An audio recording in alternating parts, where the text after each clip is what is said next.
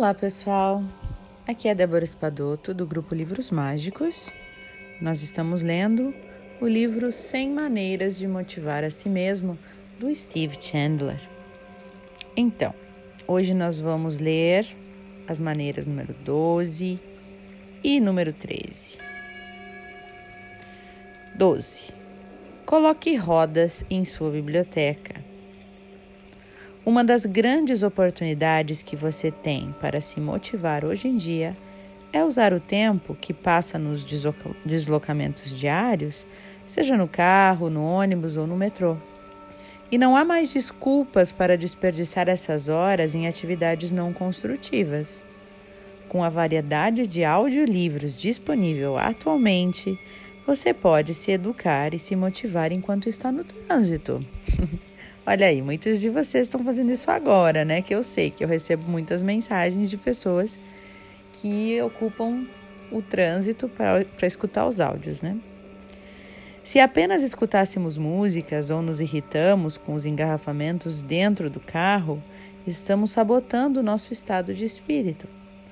Pior ainda se escolhermos ouvir programas de notícias sensacionalistas no rádio por muito tempo o que acaba criando uma visão distorcida da vida. Muitos noticiários hoje têm, hoje têm o objetivo de chocar ou entristecer o ouvinte. E eu sei disso por experiência própria, porque eu trabalhei para um jornal diário e eu via como a editoria entrava em pânico nos dias em que não havia nenhum assassinato ou estupro para colocar no ar. Observava a equipe buscar desesperadamente no conteúdo enviado pelas agências de notícias alguma matéria de outro estado que pudesse ser escabrosa, algo aterrorizante o bastante para salvar a capa do jornal. E se não havia afogamento, publicava-se com alguma relutância a matéria sobre um quase afogamento.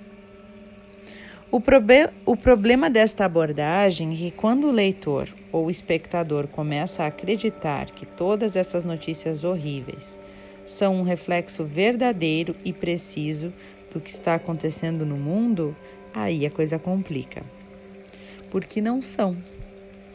Matérias sensacionalistas são deliberadamente selecionadas para esquentar o noticiário e manter a atenção do público.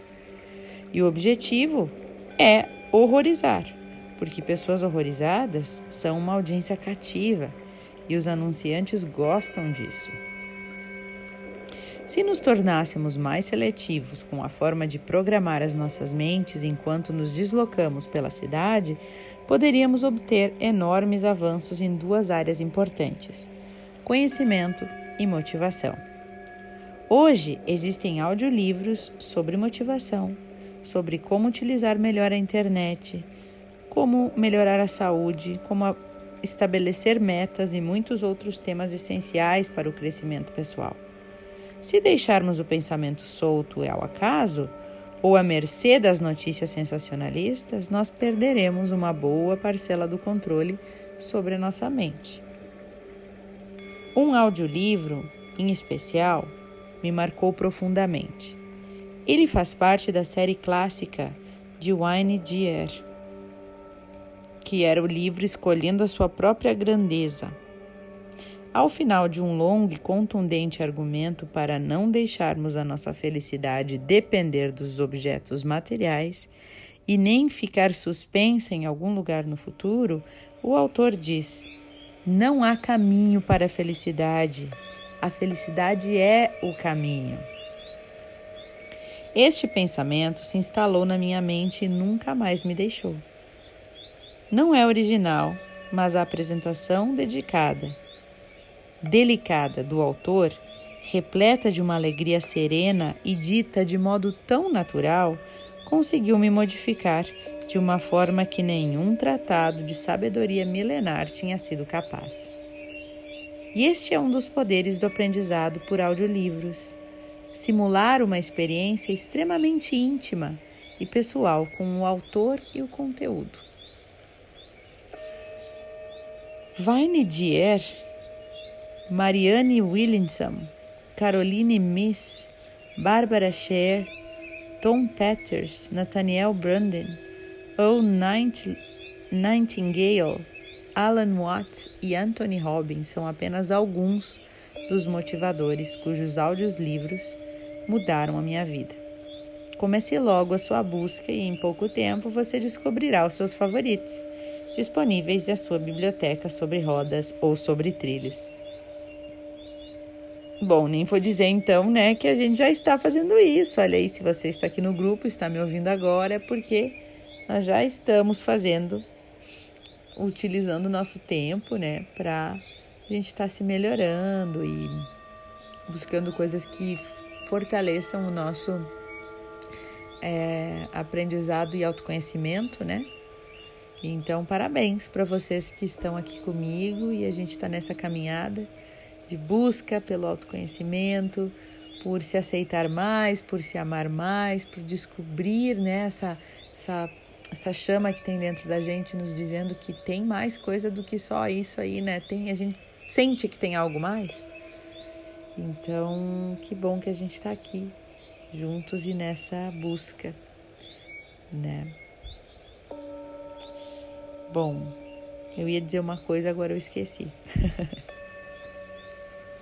Deixa eu ver se eu lembro. Acho que se eu lembrar, depois eu lembro. Bom, um, número 13. Planeje cuidadosamente o seu trabalho. Algumas pessoas podem pensar que estão deprimidas, furiosas, chateadas demais com certos problemas para iniciarem um novo método de motivação pessoal. Mas Napoleon Hill, não esqueçam esse nome, gente, ele é um autor sensacional e foi um marco assim de muitas coisas que vieram depois dele. Mas Napoleon Hill insistiu que essa é a hora perfeita para aprender uma das regras mais singulares da vida. Ele disse: Existe uma fórmula imbatível para superarmos as tristezas e as desilusões. Transformar essas frustrações emocionais por meio de um trabalho planejado. Depois que obtemos a imagem do que pretendemos ser, o próximo passo neste caminho é o trabalho planejado capaz de inspirar a energia do propósito. Sem isso, pessoal, nós sofremos de uma forma estranha de transtorno do déficit de atenção. Falta-nos intenção. Não, não é déficit de atenção, é déficit de intenção. Falta-nos intenção suficiente. Nós não sabemos onde estamos indo e nem o que iremos fazer. Quem se sente assim? Talvez muitos de nós, né? A gente quer fazer algo, mas nos falta um propósito, nos falta um porquê, nos falta uma intenção suficiente. Anos atrás, quando eu era instrutor de treinamentos numa empresa de gestão de tempo, nós ensinávamos executivos a maximizar o tempo que eles passavam no trabalho. A ideia principal era o seguinte: uma hora de planejamento economiza três horas de execução. No entanto, muitos de nós pensam que não tem tempo para essa hora de planejamento. Estamos ocupados demais consertando os problemas de ontem que foram causados por falta de planejamento. E nós não percebemos ainda que um planejamento seria a hora mais produtiva de todas. Em vez disso, nós vagamos pelo escritório reagindo às crises. Ouviram isso? Reagindo às crises, apenas isso. Uma reunião cuidadosamente planejada poderia eliminar um terço do tempo que levamos para corrigir erros e apagar incêndios de ações improvisadas. Meu amigo Kirk Nelson gerenciava uma grande equipe, equipe de vendas de uma rádio. O seu sucesso na vida era modesto até que ele descobriu o princípio do trabalho planejado. Todo fim de semana ele passava duas horas em seu computador planejando a semana seguinte. E faz toda a diferença do mundo, ele que disse. Além de terminar um volume de, trava de trabalho três vezes maior, eu sinto que tenho mais controle sobre as coisas e a semana passou a ser minha. Eu estou no controle. Quando o seu trabalho sem sentido, quando o seu trabalho tem sentido e propósito, é impossível ficar deprimido. E o trabalho cuidadosamente planejado vai motivá-lo a produzir mais e a se preocupar menos. Então, né, gente, essa coisa do planejamento é super importante. É, eu trabalho com muitas pessoas, né, e eu sempre vejo assim que as, aqueles que são mais organizados, que tiveram um planejamento, eles têm um resultado sempre muito melhor do que os outros, até a performance, até a, a, autoconfiança, né, de fazer uma apresentação, porque foi planejado. E isso com tudo, né? Até assim, ah, eu sou dona de casa, eu não preciso planejar. Será que não? Por que não? A gente planejar as coisas aonde a gente está, do jeito que a gente está.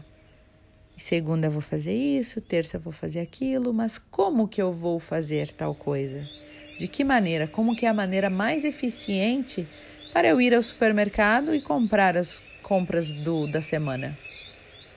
Como que é a maneira mais eficiente de eu fazer a limpeza geral da casa, a faxina?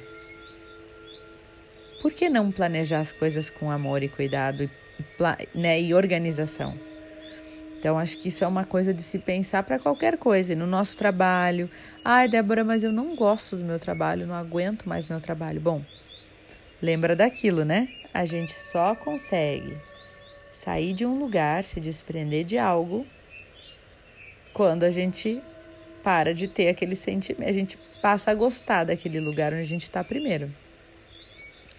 Sempre tem algo para gostar, um colega, uma, a sala onde eu estou sentado, ou o produto que eu vendo, ou as pessoas que eu encontro, ou o cheiro do lugar, ou o horário do almoço, a ida para o trabalho, sempre tem algo para gostar. Se, vamos se apegar ao que é bom, né? A gente tem uma mania de engrandecer o que é ruim, como ele disse aqui anteriormente nas questões da, do sensacionalismo das matérias de TV e de jornal. Né? Por que, que eles trazem sempre notícias sensacionalistas e horrorosas e tragédias? Porque o ser humano tem essa tendência de, de, essa, de se alarmar com notícias ruins né? De, de se apegar ao que é ruim, de ter curiosidade com o que é ruim. Então a gente tem que também treinar um pouquinho, fazer um exercício, um esforço para de, deixar aí, tá tudo bem, tá tudo no seu lugar, não fica apegado naquilo ali, né? E hum, então põe um pouquinho de amor no seu trabalho, se não gosta dele, né? E se não consegue gostar do trabalho, tem outra ferramenta que é bem interessante, que é a neutralidade, né? Que eu não vou me lembrar agora onde que eu ouvi, mas eu acho que até foi num áudio que eu ouvi, um áudio rapidinho da Lu, do Ativamente Assessoria, que ela estava gravando uns pequenos áudios diários de um minuto, assim também, e ela leu uma vez essa, essa prática da neutralidade né? Que quando a gente sente algum sentimento, de acordo com a lei da atração, o que, que acontece se eu coloco sentimento num, num pensamento? Eu atraio. Tanto se eu coloco um, um sentimento bom ou se eu coloco um sentimento ruim. Se o meu sentimento é. Não importa se ele for bom ou se ele for ruim. O sentimento que eu botar em algo vai fazer aquilo se transformar em realidade, né? Então, quando eu não quero, quando eu não, não gosto de um trabalho, não gosto, detesto, e quanto mais eu aumento uh, meu sentimento naquela questão, mais eu estou colocando foco ali e mais aumenta aquela questão, mais eu atraio aquilo para mim, né? Então, uma coisa boa é tentar programar a mente para neutralidade quando eu quero me desprender de uma situação. Por exemplo, estar neste trabalho não é bom nem ruim. Ponto final, neutralidade. Tentar neutralizar aquele sentimento. Estar acima do peso neste momento para mim não é bom e nem é ruim. Tá tudo bem. Tá tudo bem. Uma hora muda. É... Estar sem dinheiro nesse momento não é bom e nem ruim. Está tudo bem. Não vou colocar meu sentimento ali para não atrair, não ficar estagnado naquilo ali né? Seria esta palavra, não é nem atrair, é ficar estagnado naquilo ali. Se a gente põe muito, muita emoção, muito sentimento, significa colocar foco. Automaticamente aquilo aumenta. Então, usar a neutralidade ajuda. É... E aí, então, a gente pode planejar, né? Até de repente um trabalho que a gente não gosta, se a gente começar a planejar melhor o, o dia, talvez fique mais gostoso, a gente se sinta mais é, mais dentro do trabalho, né? Podemos tentar. E quanto a, a aqui a biblioteca de rodas, né, aos audiolivros, eu lembrei o que eu queria falar. Às vezes, pessoal, a gente também pode fazer. Não é que só tem que ouvir áudios, né? Eu falei com uma amiga ontem ou hoje e ela me disse o seguinte: ah, Ai, Débora, eu, tu, tu comentaste no áudio que para a gente escrever as coisas que gosta de fazer, quais são os botões que nos ativam a nossa motivação, que nos botam para cima, que nos botam numa energia mais alta, numa frequência mais alta. E ela disse: Eu percebi que escutar Elvis Presley enquanto eu costuro me faz feliz. Aí eu falei para ela: Que maravilha, né? A gente tem que fazer exatamente isso. Ela disse: É, eu estava sempre escutando músicas de reiki, música de meditação, o ponopono, mas eu percebi quis escutar. Hoje eu quis escutar Elvis Presley como, como quando eu era criança e me faz muito feliz. Então a gente tem que perceber que quando a gente entra nesse mundo, né, de estudo, de busca espiritual, é, é maravilhoso, mas a gente não precisa é, é ficar só é, circular, né? Como é que eu digo? é, como é que é a palavra? Rodeado por estas coisas. Agora eu não posso fazer outra coisa, não, eu não posso perder tempo, eu tenho que escutar essa palestra, ver esse vídeo, escutar essa música, fazer meditação, fazer o oponopono, fazer. A gente tem que cuidar para não ficar também muito fazendo técnica, técnica, técnica, técnica e não dar o tempo para o corpo sentir, né, absorver e para viver também. Escutar uma música que te faz feliz é uma oração, é uma, é uma meditação. Então se dê esse direito também, né? É claro que é maravilhoso ter os áudios aqui, é claro que é maravilhoso as técnicas que tem no YouTube, os vídeos, as músicas de meditação, tudo, mas abra um espaço também para fazer o que fazem vocês felizes. Seja ouvir uma música maravilhosa, seja ver um filme, seja comer uma coisa gostosa, ligar para alguém, viver, né? Se dê espaço para viver. Era isso que eu ia falar antes. Bom, esse pessoal foi o áudio de hoje. E espero que vocês tenham gostado, espero que vocês estejam gostando deste livro. Se vocês quiserem me mandar umas mensagens sobre ele, podem me mandar no privado, vou ficar muito feliz de saber o feedback de vocês, tá bom? Um grande abraço e até o próximo áudio.